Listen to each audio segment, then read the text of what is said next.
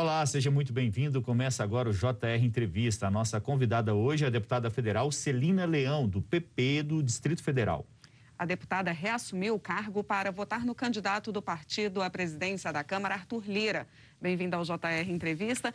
Deputada, a senhora voltou, você estava na Secretaria de Esporte, voltou para a Câmara, por quê? Acredito que era uma missão importante, né? Eu tinha é, reaberto toda a área esportiva no Distrito Federal, demonstrando que mesmo durante a pandemia a importância de se praticar exercícios físicos e reativar isso como uma bandeira de saúde e não de contágio, como muitas vezes as pessoas percebem isso. A gente tem falado isso, mas era uma missão, né? Nosso partido ter aí a presença da Câmara o Arthur Lira. Deputada Celina, como que está nesse momento a discussão na Câmara dos Deputados da PEC emergencial, essa proposta de emenda à Constituição que possibilita o pagamento de um novo auxílio emergencial? A gente sabe que tem uma discussão na Câmara, uma possível discussão de mudanças no texto, esse texto que veio aprovado do Senado. A senhora acredita que tem força essas propostas de mudança no texto, como, por exemplo, é, retirar as forças de segurança pública do país é, do congelamento de salários dos servidores públicos? Olha, o problema é que o texto chegou né, na Câmara Federal e, e, ele é muito sensível porque ele prevê o congelamento também até é, da inflacionário dos nossos salários, né? Então, assim, do salário do servidor público em geral. Só que a gente tem que parar para pensar que nós temos algumas forças que estão enfrentando a pandemia de frente. E aí eu posso dar alguns exemplos. Saúde, o servidor da saúde, o servidor da segurança pública, né? quem tem contido muitas vezes né, aglomeração, são esses servidores. E a mensagem é, de se pagar a PEC e, e, também, em contrapartida, congelar os salários até 2025, até os salários, né, até o reajuste inflacionário, é algo muito difícil de comunicar com uma, um, um tempo tão rápido e a gente tem tentado escutar todos os sindicatos, todas as forças né, é, policiais, é, os sindicatos também ligados à área de saúde, e tentar reajustar e tentar encaminhar isso num texto, talvez num destaque fora do auxílio emergencial, porque nós temos uma certeza também, a necessidade da aprovação do auxílio emergencial. Agora, deputada, a gente está falando da gente tirar aí os policiais, é, nesse caso, para que eles possam ter um reajuste salarial.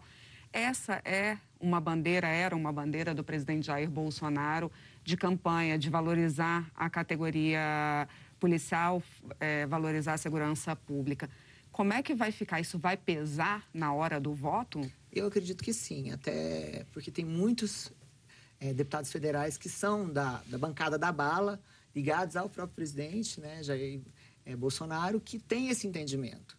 Então, quando a própria base do governo já tem um apoiamento nesse destaque, eu acho que isso pode ser construído com mais facilidade também na Câmara Federal. Isso facilita muito, até porque é, esses parlamentares têm buscado um diálogo aí junto ao Palácio. E abre espaço para outras categorias reivindicarem a, a mesma solução? Com certeza, com Quais certeza. categorias já estão pedindo? Acredito que a saúde é uma categoria que merece toda uma atenção, né? E essa, essa carreira ela não pode se dar o luxo de ficar em casa ou de, de fazer aí o distanciamento social, ela tem que estar na linha de frente de trabalho e é meritório isso. Então isso começa a abrir outras frentes de, de, de diálogo, de debate. Por isso que essa PEC ela é tão necessária, mas ela também tem um peso aí muito grande no Congresso por conta dessas medidas duríssimas que a gente entende. Agora tem um problema que quando você também aprova uma emenda, ela tem que voltar para o Senado. Exatamente. Voltando para o Senado, demora mais o pagamento do auxílio, demora é? Demora mais ainda o pagamento do auxílio, que está sendo tão esperado pela população. É, o que o ministro Guedes tem colocado é que a, gente, a, a, a Câmara, o Congresso, precisa de dar uma contrapartida. E a contrapartida que foi colocada no texto foi a do servidor público, federal, estadual. E então é, é isso que eu acho que a Câmara tem que pesar.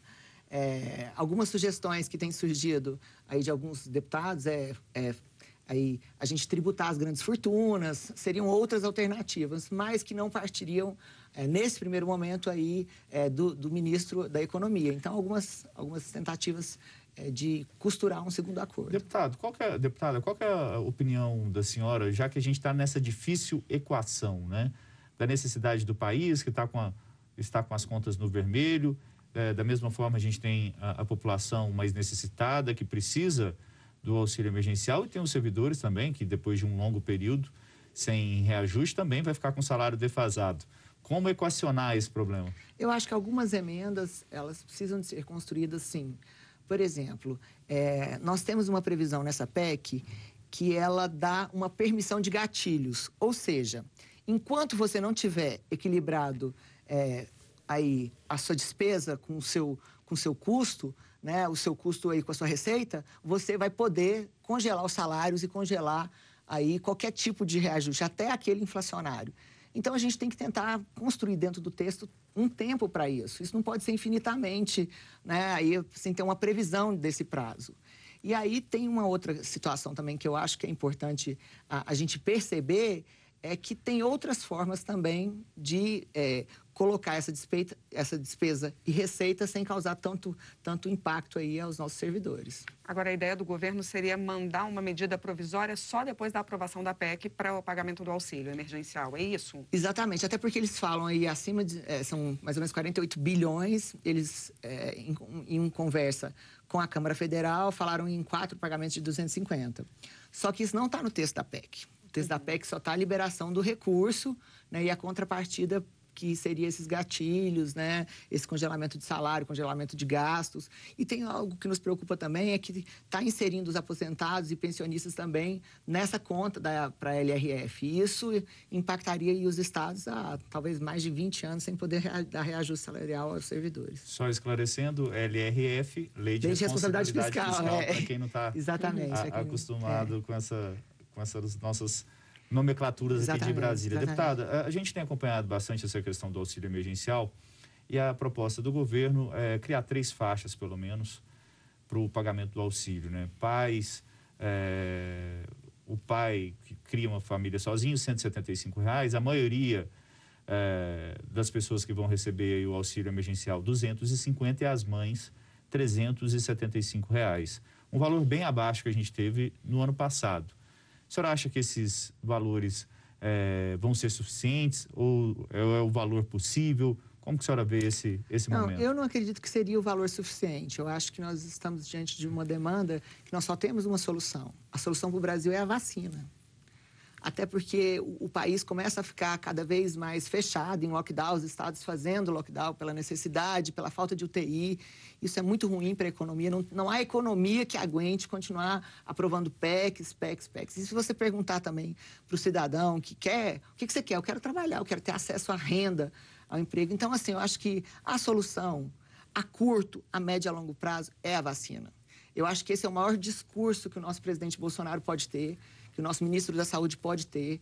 É, a gente sabe da dificuldade de se comprar a vacina. Talvez isso foi muito, muito mal comunicado pelo Palácio do Planalto, né? que nem ninguém dá conta de comprar vacina. Não é a falta, a incompetência de não comprar. Se você hoje puder comprar, você pode comprar, porque nós aprovamos na semana passada na Câmara Federal um projeto que permite as entidades privadas de comprarem a vacina, desde que doem 50%. E por que, que não teve um supercarregamento de vacinas chegando no Brasil? Porque não tem vacina para comprar. Então, assim, são medidas assim emergenciais que precisam de ser né, a, a, a curto prazo para realmente sanar a falta de alimento, a necessidade que, que passa o povo brasileiro, mas que não é a solução a médio e a longo prazo. A senhora falou de vacinação e me chamou a atenção que a senhora falou que teve uma comunicação ruim por parte ali do, do Palácio do Planalto. Então, são dois pontos que eu queria abordar que comunicação ruim foi essa, que o Palácio do Planalto não se comunicou bem com a população. E outra, não precisava, na verdade, ter um planejamento e comprar vacina antes e não esperar esticar essa corda demais para agora, em cima da hora, começar a querer comprar vacina? Não, o que, que acontece? O Brasil, na realidade, ele não está comprando vacina em cima da hora. Nós somos o quinto país a vacinar no mundo, em termos de, de, de entrega de vacinas. É, quando eu falo que o, que o Palácio do Planalto comunicou mal, é que ele não deixou tão claro que havia uma força-tarefa, havia empenho, havia um acompanhamento de tudo isso. Né? Então, é, acaba que a, a, vacinação ou a não vacinação, o lockdown ou não lockdown, virou brigas ideológicas, que isso é péssimo para o Brasil. Uh, fechar um comércio ou deixar de fechar não pode ser uma briga ideológica. Entendeu? Então, nós sabemos que as pessoas precisam de ter acesso ao trabalho, ao emprego, e que alguma coisa, algum, em algum momento, algumas cidades precisaram de, de fechar. Né? E isso não é nem porque eu sou amigo do presidente ou porque sou inimigo do presidente. É pela. Cada cidade tem um, um, um problema.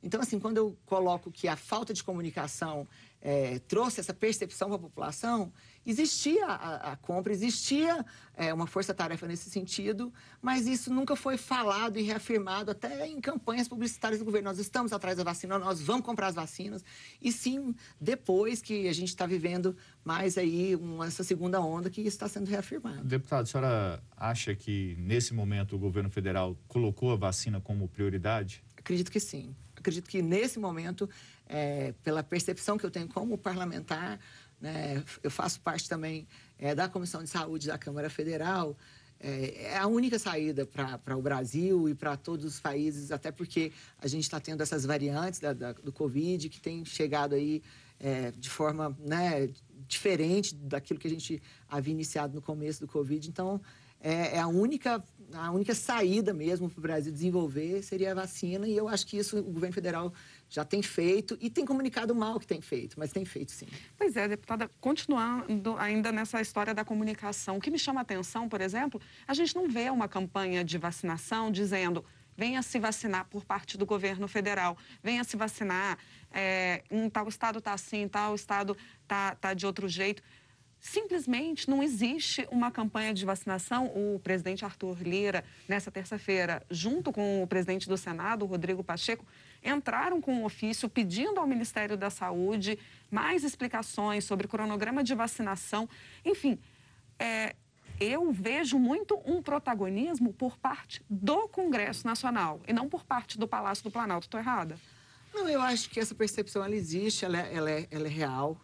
Né? Eu até entendo, por muitas vezes, quando o nosso presidente Bolsonaro se posiciona e fala é, a economia está quebrando, nós não temos economia mesmo para ficar em lockdown nesse formato como o Brasil está. Não há economia para isso. É, a gente tem que entender que não existe recurso público. Recurso público é oriundo de impostos que são aí pagos pelos empresários, pelas pessoas que pagam esses impostos, pelos cidadãos. Né? Então, assim, isso, isso é algo que precisa de ser falado. Ao mesmo tempo que se pede para pagar a PEC, fala se fecha tudo, de onde que vai sair o recurso para pagar imposto. Então, a preocupação do presidente ela, ela é real mas ela, ela também tem que vir, vir paralelamente à, à preocupação com a vacina. Entendeu? Então, assim, eu acho que isso que foi mal comunicado. Né? Olha, nós estamos comprando a vacina, mas a gente sabe também que a economia não pode fechar nesse formato, porque senão o povo vai morrer de fome. Então, eu acho que eu, faltou é, esse cuidado, talvez, não por, por, parte do presidente, mas por parte da equipe e tal. Como é que nós deixamos é, a primeira vacina não ter saído da mão do, do ministro é, da Saúde? teria que ter saído aqui em Brasília, na mão do ministro, na mão do presidente, porque isso é simbólico. Então, assim, é, é esse erro de. Isso não significa que não teve. No dia seguinte estava vacinando aqui.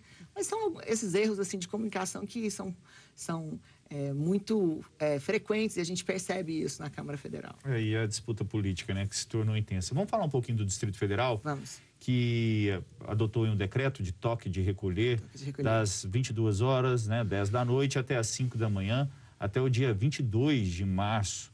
Como que a senhora vê essa, esse decreto? É uma tentativa de diminuir a aglomeração, porque teve o lockdown, teve, num segundo momento, a, a reabertura das escolas, né? Aí, porque as escolas, a maioria das escolas estão preparadas para esse sistema híbrido, é, das academias que a gente entende que é saúde, né? Mas, mesmo assim, a gente ainda tinha festas é, aí à noite acontecendo. Isso tem sido amplamente divulgado pela própria imprensa, festa clandestina. Uma tentativa de frear isso nesse momento. Nós estamos com 100% dos leitos ocupados. É, a decisão é uma decisão muito dura, porque você imagina, ou você tem o caos e quando você toma a decisão a população entende, ou você se, pre, você se antecede, antecede ao caos, toma a decisão e a população te massacra. É uma decisão muito difícil de se tomar. Eu sei o quanto isso foi é, complicado para o governador libanês tomar essa decisão mas é, é na tentativa de minimizar a circulação de pessoas. Bom, e você pode assistir ao JR Entrevista na Record News às 10h40 da noite, no portal R7, no Play Plus, no Jornal da Record, no JR 24 horas, à meia-noite e meia, e também nas nossas redes sociais, Renata. Eu queria continuar falando do toque de recolher e do lockdown. É, quando o governador Ibanês decretou o lockdown também, a gente teve um decreto que saiu na sexta, depois um que saiu no sábado de manhã, o outro saiu no sábado à noite.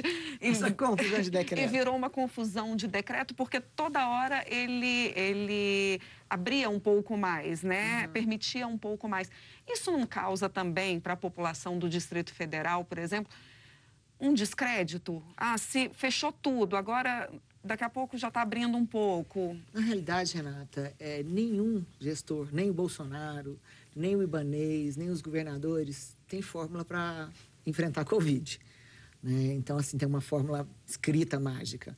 A tentativa dos governos é de conter aí o vírus, de minimizar o impacto e muitas vezes tomam uma decisão, mas escuta segmentos, escuta né, aí profissionais, entende que ah, não, conseguimos mais 100 leitos, então a gente pode flexibilizar ali. E eu acompanhei isso um, bem de perto com o governador Ibanês, que ele conseguiu de uma semana para outra abrir quase que 100 leitos, então você flexibiliza para escolas particulares, que você tem a situação do, do, ensino de forma híbrida, quase todas as escolas particulares estão nessa, nesse funcionamento.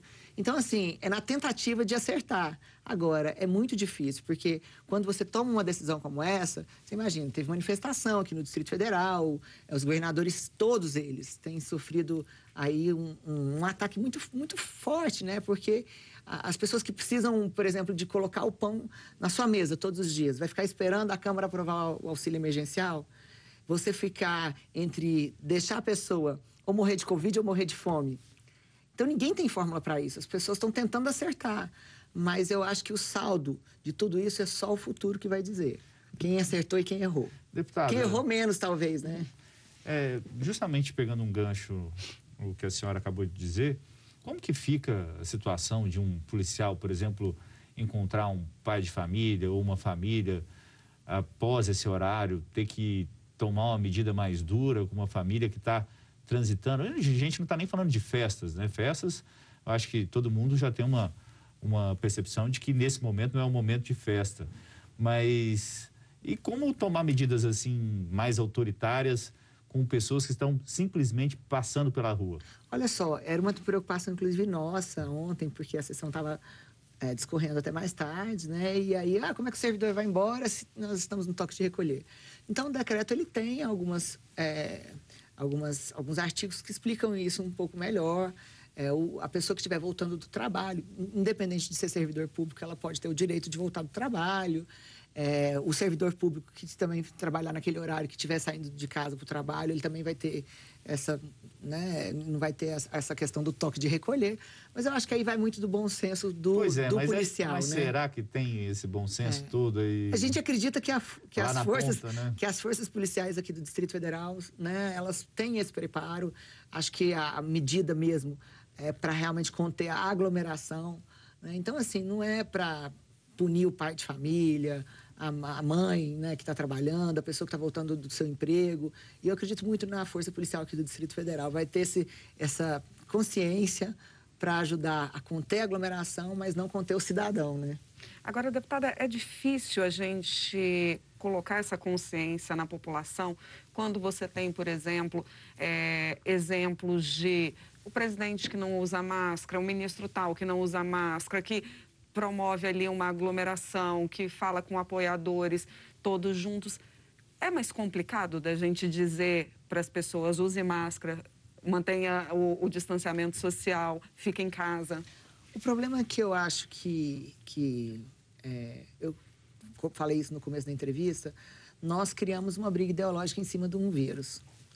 E assim, até aquele vírus te afetar ou levar alguém da sua família, talvez você fique sem usar máscara, sem passar álcool em gel e achando que é uma gripe. Mas ele não é uma gripe. A gente sabe como esse vírus é fatal, como ele é letal e com, com, com responsável é, precisamos né, de, de, de estar nesse momento. Então, assim, eu acho que às vezes o que o presidente tenta passar é uma, uma sensação de tranquilidade, de olha, calma que o Brasil vai dar certo, sabe? E é essa comunicação que eu, que eu falo que às vezes é falha, entendeu? Não é no, no sentido assim de, ah, eu estou negando que existe o vírus. Jamais eu acredito que o presidente esteja negando que o vírus exista. Senão ele não estaria comprando vacina, senão a gente não estaria votando PEC emergencial, senão a gente não estaria passando bilhões e bilhões para os governadores. Então ele sabe que existe, sabe que é grave. Mas, às vezes, assim, essa, essa forma de, né, de passar essa, esse otimismo é, tem, tem passado como um negacionismo da própria doença, entendeu? E como que a senhora percebe, está acabando o bloco, um minutinho só, como que a senhora percebe as pessoas na rua, nas ruas? Elas estão dispostas a cumprir essas regras ou elas já, depois de um ano de pandemia, elas já estão minha, com dificuldade? A minha sensação é que o povo não aguenta mais lockdown. Eu acho que é, vão, nós vamos ter muita briga, muita disputa nas cidades, assim, mas a população não aguenta realmente mais estar presa, trancada. Por isso que eu tenho falado. Qual é a solução? A solução é a vacina. Bom, e o JR Entrevista vai para o intervalo. Na volta, destaque da bancada feminina nas ações de combate à pandemia. A gente volta já. Estamos de volta com o JR Entrevista. Hoje com a gente a deputada federal Celina Leão, do PP do Distrito Federal. Deputada, existe uma PEC em discussão na Câmara dos Deputados que ficou conhecida como a PEC da impunidade, que passou a ser uma tentativa dos parlamentares de colocar um freio né, em ações do judiciário para prisão de parlamentares. Qual é a sua opinião sobre essa, essa proposta? Aí eu acredito também que a Câmara Federal não se comunicou bem, por quê? É, um grupo restrito de deputados começaram a elaborar essa PEC, é, entregaram na mão de um colega que é, é, gentilmente apresentou a PEC para que a gente pudesse discutir. E como ela tinha um primeiro artigo né, da, dessa mudança, o artigo 14, que dava uma possibilidade de você um, ter um duplo grau de jurisdição em questões eleitorais, até porque a gente, se a gente fosse pensar na questão de, dos nossos pactos internacionais, a gente já tinha que ter. Só que esse artigo 14, eu acho que ele contaminou a PEC inteira. Só que naquele primeiro momento, quando a deputada Margarete recebeu é, aquele projeto, que aqui diga-se de passagem, aí eu tenho que fazer um relato, não foi do deputado Celso Sabino, ele né, fez a gentileza de discutir com a gente e fez a gentileza de ser o primeiro signatário é, para apresentar a PEC e teve a sugestão da mudança do artigo 14, a gente falava, era do 53. O que, que o artigo 53 fala? E é muito importante a gente ter esse espaço para explicar isso. Só fala da minha imunidade parlamentar. E só tem uma coisa que o deputado tem que o cidadão comum não tem, que é a sua imunidade de opiniões, falas e votos. E é essa é, é imunidade que a gente precisa de fortalecer no parlamento. Porque se eu não puder falar o que eu acho, se eu não puder ter a minha opinião e se eu não puder votar como eu voto, eu posso fechar o Congresso, né? E naquela, naquele artigo 53 foi as mudanças que a gente estava prevendo no artigo 53. Então, eu acredito que naquele primeiro momento, quando tinha o artigo 14, que foi retirado pela relatora, deputada Margarete, muito capaz, muito competente, que já no primeiro dia já retirou o artigo 14, deixou só a discussão do artigo 53.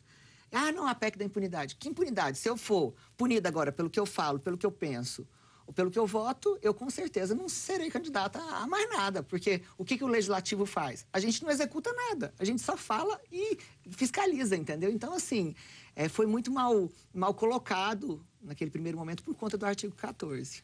Agora, deputada, o artigo 53, ele tinha uma palavra que virou um rebuliço, que era exclusivamente. O, o parlamentar.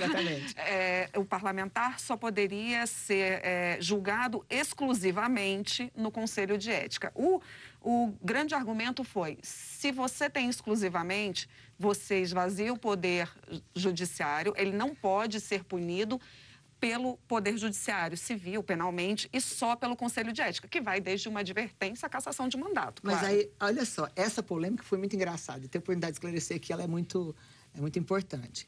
Exclusivamente, eu só posso ser punido é, se eu violar alguma questão assim, em palavras, é, votos e opiniões pela Câmara Federal. Só que isso já está assim. Hoje, na nossa Constituição, artigo 53, ele já fala que eu sou imune em opiniões, palavras e votos. Ponto. Final. Quando colocou e, para a gente deixar isso mais claro, e se tiver alguma, alguma, alguma alteração disso, alguma pessoa que, que exorbitar diante da sua palavra, ele pode ser punido exclusivamente no Conselho de Ética. Qual foi a grande discussão disso aí? Ah, não, se eu falar alguma coisa, é, eu não vou poder mais ser punido em lugar nenhum. Não, você tem imunidade parlamentar. A Constituição já fala isso hoje. Só que a sua imunidade parlamentar, ela não te permite é, você sair na rua e sair xingando, acatando uma pessoa que não tenha nada a ver com o seu mandato. A sua imunidade, ela é 100% reservada ao seu mandato. Em alguns julgados que nós temos, inclusive, você pode ampliar essa imunidade em coisas relacionadas ao seu mandato. Mas no caso do, do deputado Daniel Silveira, se essa PEC passa do jeito que estava, com o tal do exclusivamente, a prisão dele não se torna uma prisão ilegal justamente porque a ele tem imunidade? A prisão do deputado Daniel é uma prisão ilegal. Vamos ser claros aqui. A prisão do deputado Daniel, ela é uma prisão ilegal que naquele momento a Câmara Federal achou importante dar um freio de arrumação, porque nenhum deputado tem imunidade para sair é, esculhambando nenhum poder, que seja o nosso poder legislativo, que seja o poder judiciário ou o poder executivo. As coisas precisam de limites. E foi isso que a Câmara Federal fez. Eu tenho certeza que os mais de 300 votos que mantiveram a prisão do Daniel têm um entendimento que aquela prisão é ilegal, mas sabia também que era necessário um freio de arrumação, que você não pode desconstituir os poderes, que você não pode fazer do seu mandato o que você bem entender. Mas, em termos jurídicos, a prisão dele é uma prisão ilegal. Lembrando, para quem está nos assistindo, o deputado Daniel Silveira, do PSL, que foi PSL. preso após fazer ofensas ao Supremo Tribunal Federal e integrantes da corte. É, como a senhora vê, principalmente o ponto da prisão em flagrante do deputado, é, por um vídeo que estava continuava nas redes. Esse foi o argumento. Como a senhora vê esse ponto? Isso também é, é no, no, meu entendimento, também é irregular. Porque se você coloca um, um, um, vídeo e se isso vira flagrante, nós vamos, vai faltar cadeia no Brasil. Porque está todo mundo em flagrante, às vezes, de crime de 5, de 10, de 20 anos atrás. Isso não tinha uma previsão é, no, no, dentro do nosso processo é, é, criminal, nesse sentido. Né? Então, assim, foi uma construção, como eu tenho colocado aqui. Inclusive, eu votei favorável pela manutenção, entendendo que, apesar dela ser ilegal e irregular, era necessário um freio de arrumação. Mas que, é, a, quando a gente disciplinou o artigo 53, e a discussão se polarizou entre o exclusivamente por um único motivo. Porque o PT entende que, se deixar o exclusivamente, os crimes que Bolsonaro cometeu contra Maria do Rosário serão serão, é, naquele momento, a, a, é, finalizados. Arquivados, né? Arquivados. Uhum.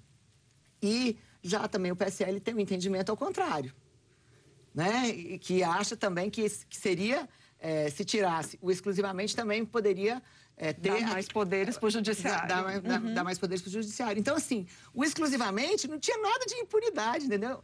Hoje, a nossa Constituição já fala que eu sou imune ao que eu falo. Se eu sou imune, eu não posso ser nem punida, nem criminal, nem civilmente. Agora, o que, que é relativo ao meu mandato? E o que, que não é relativo ao mandato? Esse eu acho que é o, que é o freio de arrumação. O que, que é 100% ligado ao meu mandato, que me dá imunidade para mim, e o que, que não me dá? Eu, como cidadã, eu não posso sair na rua e xingar o meu vizinho que não tem nada a ver com o meu mandato. Eu vou ser processada pela aquela, aquela tipificação criminal. Entendeu? Então, assim, isso foi mal comunicado. As pessoas achavam, não, agora o deputado pode fazer. Nós não mudamos o artigo 27 do Código Penal, que fala quem é inimputável.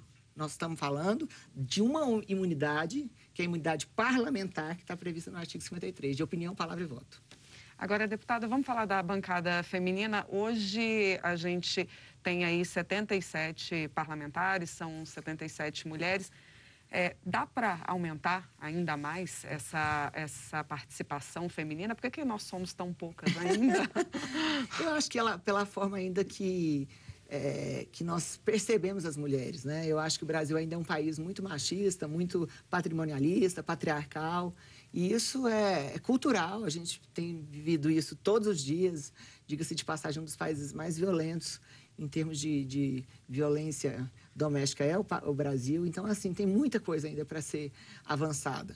Né? Então, a gente sofre, inclusive mulheres no parlamento, a gente tem feito essa discussão, nós sofremos às vezes violência política. Eu preciso de mostrar que eu sou capaz, que eu sou competente, né? e que eu tenho tanta força de vontade de fazer as coisas como qualquer outro parlamentar.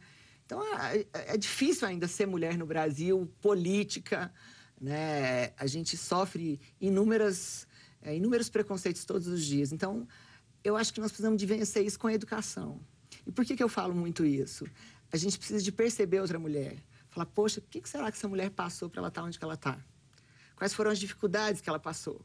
Qual, qual foi a luta diária dela? Porque para nós ainda é tudo muito mais difícil.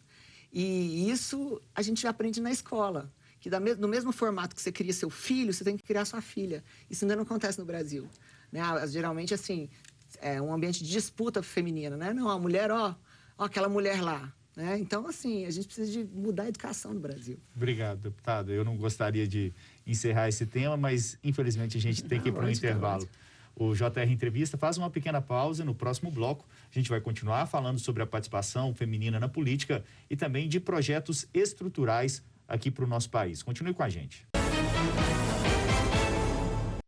Estamos de volta com o JR Entrevista. A nossa convidada de hoje é a deputada federal Celina Leão, do PP do Distrito Federal. Deputada, a gente teve um avanço aí em relação às mulheres ocupando cargos na mesa diretora, agora são três mulheres, mas ainda é pouco também. Como que a gente consegue melhorar isso? E uma outra coisa que eu queria te perguntar, por que, é tão difícil falar dentro do plenário sendo mulher, é. dentro das comissões sendo mulher? O que, que acontece ali? Acontece que o plenário, pelo rito, né, quem tem direito à fala, é, geralmente é quem se inscreve ou os líderes. Né? E hoje a gente tem pouquíssimas mulheres que estão na liderança de partidos. É, o PSOL, que faz uma alternância, às vezes o PT também que faz uma alternância, mas assim, é menos de 10% de mulheres na liderança.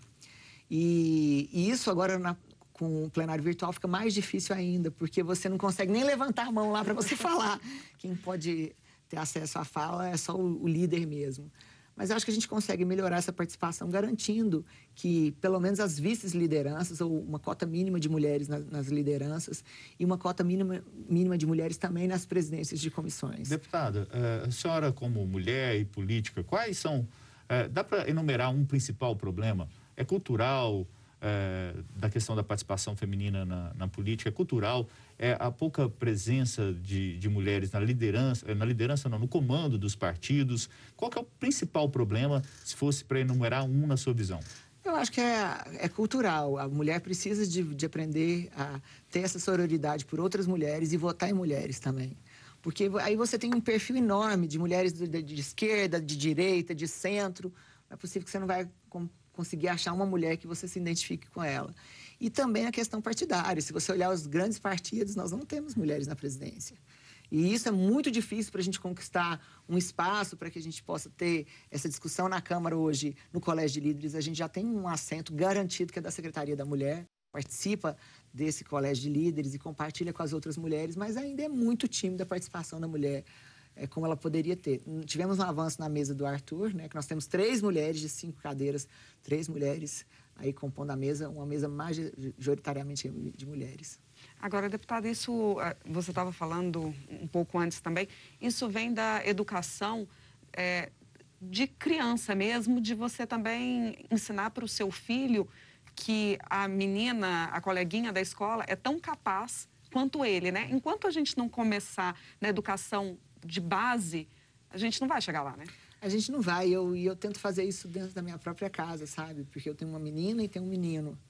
Esses dias meu filho chegou em casa brincando. Olha, fizeram uma piada, mas eu nem vou te contar porque eu sei que você vai ficar brava. Ou seja, ele já eu já consegui passar alguma coisa para ele. É porque ele já tem um filtro. É, ele já tem um filtro, né? Uhum. Porque deve ser uma piada com certeza altamente machista. Uhum. E nós temos essas piadas assim, né? Seja é, de julgar a mulher pela roupa que ela veste, né? seja de ter aquele tipo de julgamento que nós tivemos em um tribunal, com um juiz, com um promotor, de falar naquele formato para uma mulher que foi agredida, né, que foi violentada. Então, assim, a violência contra a mulher ela ainda é muito gritante no nosso país. Tem um projeto de lei meu que tenta sanar isso, que é capacitando aí as nossas forças de segurança para atender a mulher melhor. Deputada, a gente ainda tem um minuto e a gente, além dessa questão toda de pandemia, é, a gente tem projetos importantes no Congresso Nacional, como reforma tributária, reforma administrativa, que são temas importantes para o país poder seguir adiante. Algumas dessas reformas, a senhora vê possibilidade de aprovação neste ano dessas reformas ou não? Eu acredito que a reforma tributária é uma reforma que tem consenso diante do tema. Nós só não sabemos qual seria o projeto ideal. Essa discussão precisa de acontecer, porque tem várias iniciativas, tem iniciativas do governo, tem iniciativas de parlamentares, de mais de um parlamentar. Então, eu acredito que essa reforma nós temos consenso sobre o tema. O tema da reforma tributária, todos nós sabemos que a gente precisa de fazer uma reforma. Agora, qual seria essa reforma? É, qual formato? Né? Então é isso que precisa de ser agora, essa, tentar consolidar isso. Mas como tem acordo diante do tema, eu acho que é uma reforma que a gente consegue aprovar esse ano. Obrigado, deputada. O JR Entrevista fica por aqui. Lembrando que você pode assistir ao programa na Record News às 10h40 da noite, no portal R7, no Play Plus, no Jornal da Record, no JR 24 horas, à meia-noite e meia e também nas nossas redes sociais. Deputada, obrigada pela obrigada. sua participação hoje aqui no JR Entrevista. Obrigada a você também pela sua companhia. Até a próxima.